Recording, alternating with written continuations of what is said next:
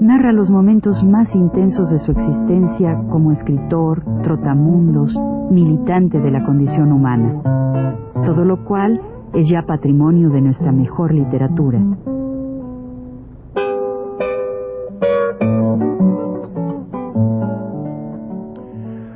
Pues bien, vamos a continuar en esta esta vez pues eh, contando algunas de estas cosas que son un poco tristes, digamos, para uno, ¿no? Un poco tristes porque, pues habla uno de gente que no sabe que por qué se, por qué ocurren las cosas, no, sabe uno, es decir, uno sabe las causas, pero no cree que, que sea tanta la gente que puede andar en esta, en, en lo que podemos decir la tranza burocrática que uno nunca ha estado en eso y entonces la tranza burocrática es, es abundante y es una cosa muy extraña, ¿no? Alguna vez será bueno que uno recuerde estas cosas porque son de las de las para mí a mi juicio del no no se es peor que la cárcel es peor que todo eso no no se compara porque está uno diciendo bueno y yo por qué tengo que poner esta cara cuando estoy tan indignado verdad tengo que estar ya está medio sonriendo y toda esta gente no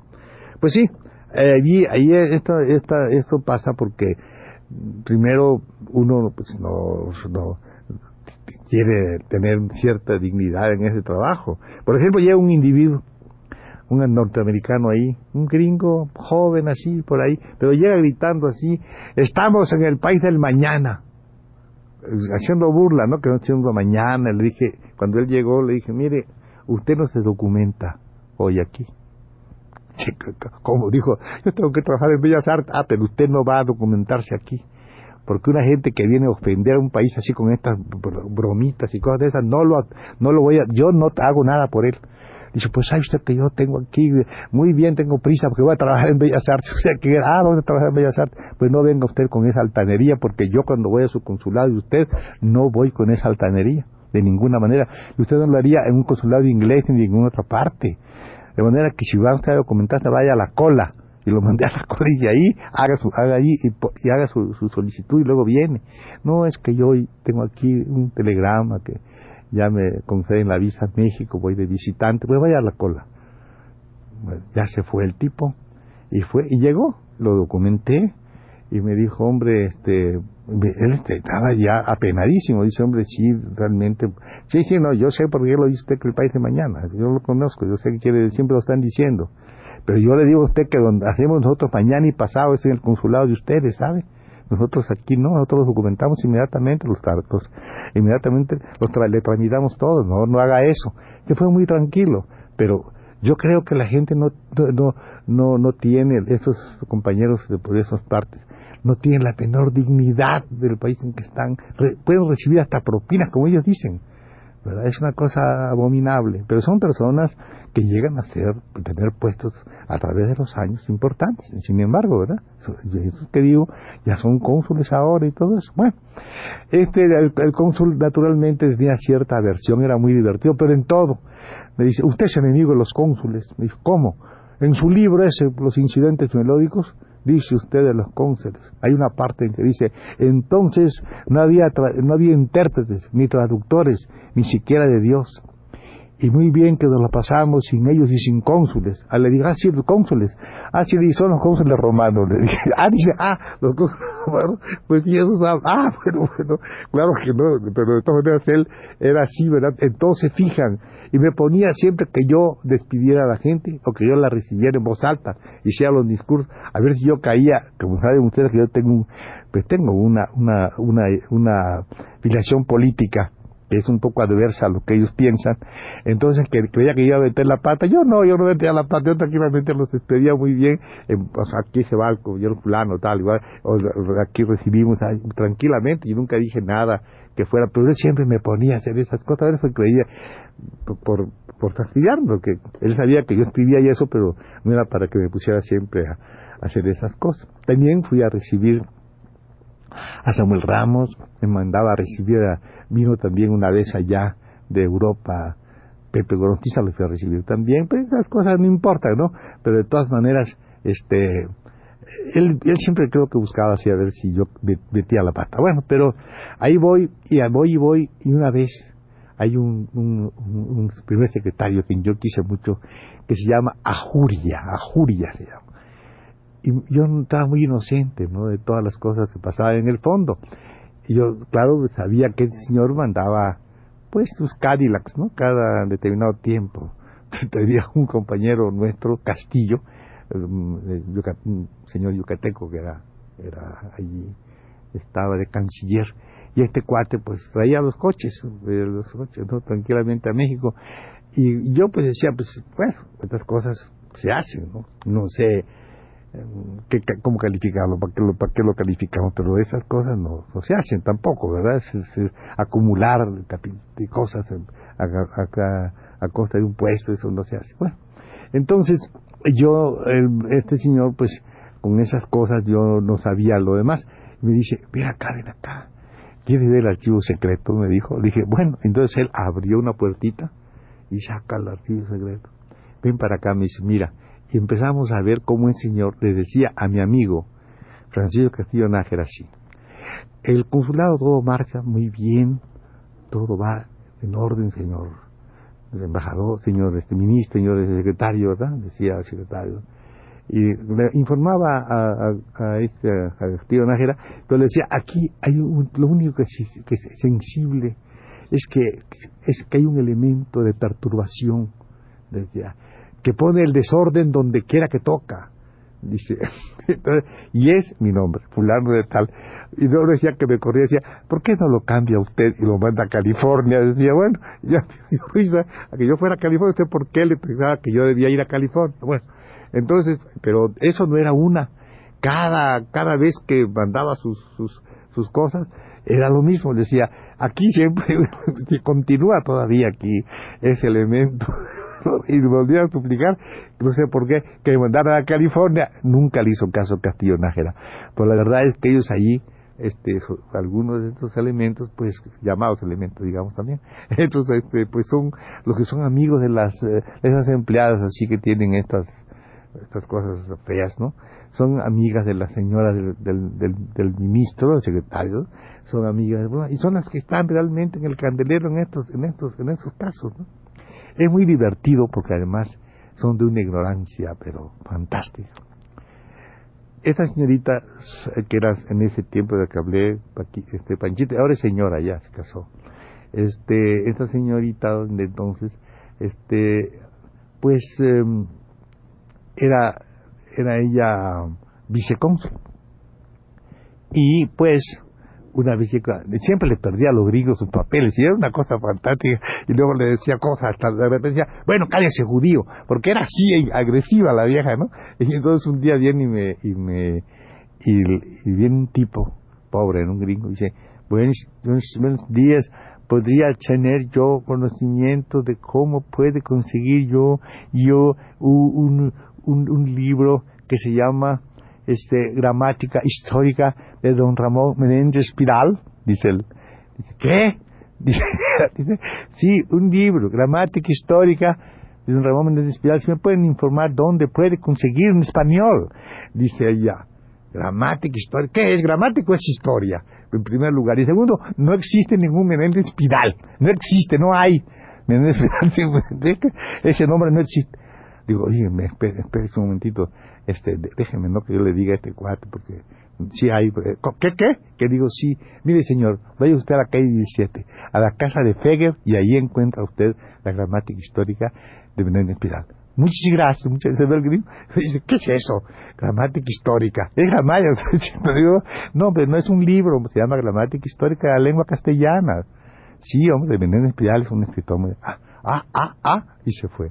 Pero esto es el, es el problema, ¿no? Que que puede ocurrir en esto. Naturalmente, uno está ahí, pues, trabaja y hace sus cosas y va y viene y viene, pero ya llega, va a cambiar el gobierno. Ya viene el gobierno de Alemán, es la, el año, me parece que fue el 46, ¿no? 47, 46 creo, o algo así. va a venir un ministro nuevo, el ministro se va a llamar Torres Bodet. Y entonces es completamente indispensable salir. Yo salgo y me llama Ortiz, oye Juan, ¿por qué no te quedas? ¿Por qué no vienes a México? Y aquí me dice, no man, yo qué voy a hacer. No, que te ponga a disposición. Fíjate, yo no tenía ninguna gana ni le iba a decir a él absolutamente nada de eso. Y además, yo ya tenía entonces para eso un trabajo. Ya me habían hablado de un lugar que se llama Middleburg College en Vermont, y ahí me fui yo a trabajar, a, a dar dos cursos, de curso de literatura. Allí estaba muy bien yo, llegué allá a Vermont este, con los cursos, daba uno de literatura, literatura iberoamericana y otra la novela, la novela en Hispanoamérica. Bueno, estaba yo en eso y hay una historia muy divertida de esta cosa que cuenta un amigo mío que se llama, que se llamó Hermilo Abreu Gómez. Hermilo Abreu Gómez cuenta que trabajábamos juntos, él también estaba en esa, en ese, en ese curso, estaba ahí también él, en ese año, ahí conmigo. 47 es el año. Y entonces, de pronto, dice él que una noche voy y le golpeo a Hermilo, ¿no? Su cuarto. Y él se levanta como a las 12, una de la mañana. Dice, ¿quién, quién? Le digo, pues eh, yo, hombre, yo, ábreme, ábreme, ábreme. Y cuenta él eso, ¿no? Pero él lo cuenta, claro, lo voy a contar yo con la versión yucateca, porque él escrito no se ve, no se ve su acento. Dice que me levanto, dice, me pongo mi bata y me voy a ver, a ver qué. Llega Juan, dice que llega a preguntarme, dice, oye, hermano, este, mira, mañana, ahorita, que no sé cómo se me olvidó, hombre, mañana me toca dar una clase de la, de la, de la novela romántica que le dije yo. Dice, y me acuerdo ahorita, pues, ¿quién te diré? De Amalia. Me acuerdo de Amalia, de Sánchez Marbo. Me acuerdo del matadero de, Echeverría. Me acuerdo de otras cosas, pero yo nunca he podido, nunca he leído yo María de Jorge Sacman. Nunca lo he leído. Y para hablar de tengo que hablar de una novela que es muy significativa en América, ¿verdad? ¿No me quieres hacer el favor de contarme la novela, mano? Tú que la debes haber leído. Dice, ahí estoy yo contando de la novela, dice, le cuento la novela. Y le cuento, dice, todo, cómo está el valle, primero la naturaleza de la obra, luego quién es el autor, ¿verdad? Jorge Isaac, quién es el autor, luego le cuento el carácter de María, toda la historia esta romántica, le cuento el Valle del Cauca, le cuento la Casa del Tigre, le hago toda esta cosa ¿verdad? De la novela en general, la cuento, y de repente me dice, bueno, ya, ya, ya me tengo que ir porque yo a las nueve tengo clase. Y yo también le dije, bueno, pues yo tengo clase a las nueve, hasta luego, nos vemos. Y se va, se va, este se va a, su, a las dos de la mañana, dos de la mañana, dice, y se va. Dice, bueno, después, este, este, lo cuento como lo, lo, debe haber pensado, porque él escribió muy bonito. No se nota, no, ahí no hay acento, ¿verdad? No hay acento en la literatura escrita, pero en la oral sí. Entonces se va, dice, y de repente él da clase en un salón contiguo al mío, pegado al mío. Y estoy ahí de repente, digo aplausos, dice, están aplaudiendo en su salón de él. Yo voy y me acerco así, digo, ¿qué pasa, no? pues él que está contando lo que le dije anoche, dice. Yo, uno que es un maestro este, completamente acucioso, que da su clase tratando de penetrar en el alumno, todas las cosas, pero no, no, no lo hace de esa manera, dice, y en cambio él cuenta la historia que le conté, y con esa historia que le conté anoche recibe los aplausos de los alumnos. Eso lo cuenta en una cosa muy graciosa. A mí me hace mucha gracia porque lo dice muy bien. Hermilo, eh, siempre eh, quiero hablar de él porque yo le tengo este cariño, ¿no? Y siempre lo he de hablar de él como persona, no, no de ninguna manera como un santón, ni mucho menos, sino como era él. Una vez fuimos a una, a un, con un hombre que se llama, se llamaba, ya muerto, Alberto Rembau, un mexicano de esos que pasó a los Estados Unidos cuando la revolución fue herido, se quedó en Estados Unidos y como era protestante, llegó a, hacer ciertas cosas y él hacía una revista que se llamaba Nueva Democracia. Y a veces también hablaba en la caja hispánica para regocijo nuestro, hablaba y nosotros teníamos mucho agrado en oír las disertaciones del compañero Rembao. Salimos de allí después de haber bebido un poco y en eso, ya como a las 3, 4 de la mañana, en aquel verano, Hermilo estaba así, ¿verdad? Yo lo, estaba viendo aquellos edificios enormes, ¿verdad? Esos rascacielos y así, así, y miraba, Hermilo más chiquito que aquí en México, tenía chiquitado completamente y él me miraba, le digo, oye, Mano, le digo, ¿y qué haces tú allá en, en, el, en, el, en la Unión Panamericana? Pues que yo soy, como sabes, yo soy jefe del departamento de español y tengo que andar viajando, Juanito.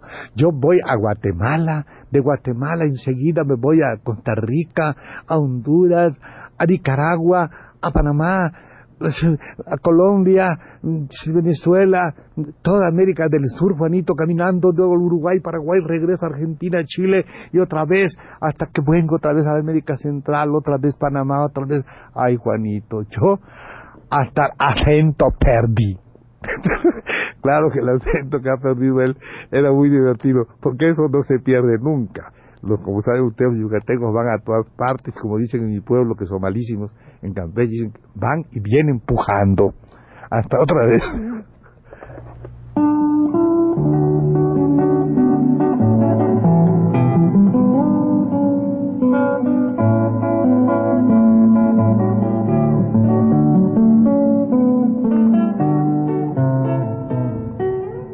Recuento vivo.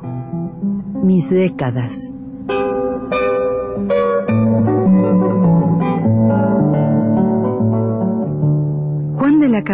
Mediante esta serie de programas radiofónicos, narra los momentos más intensos de su existencia como escritor, trotamundos, militante de la condición humana, todo lo cual es ya patrimonio de nuestra mejor literatura.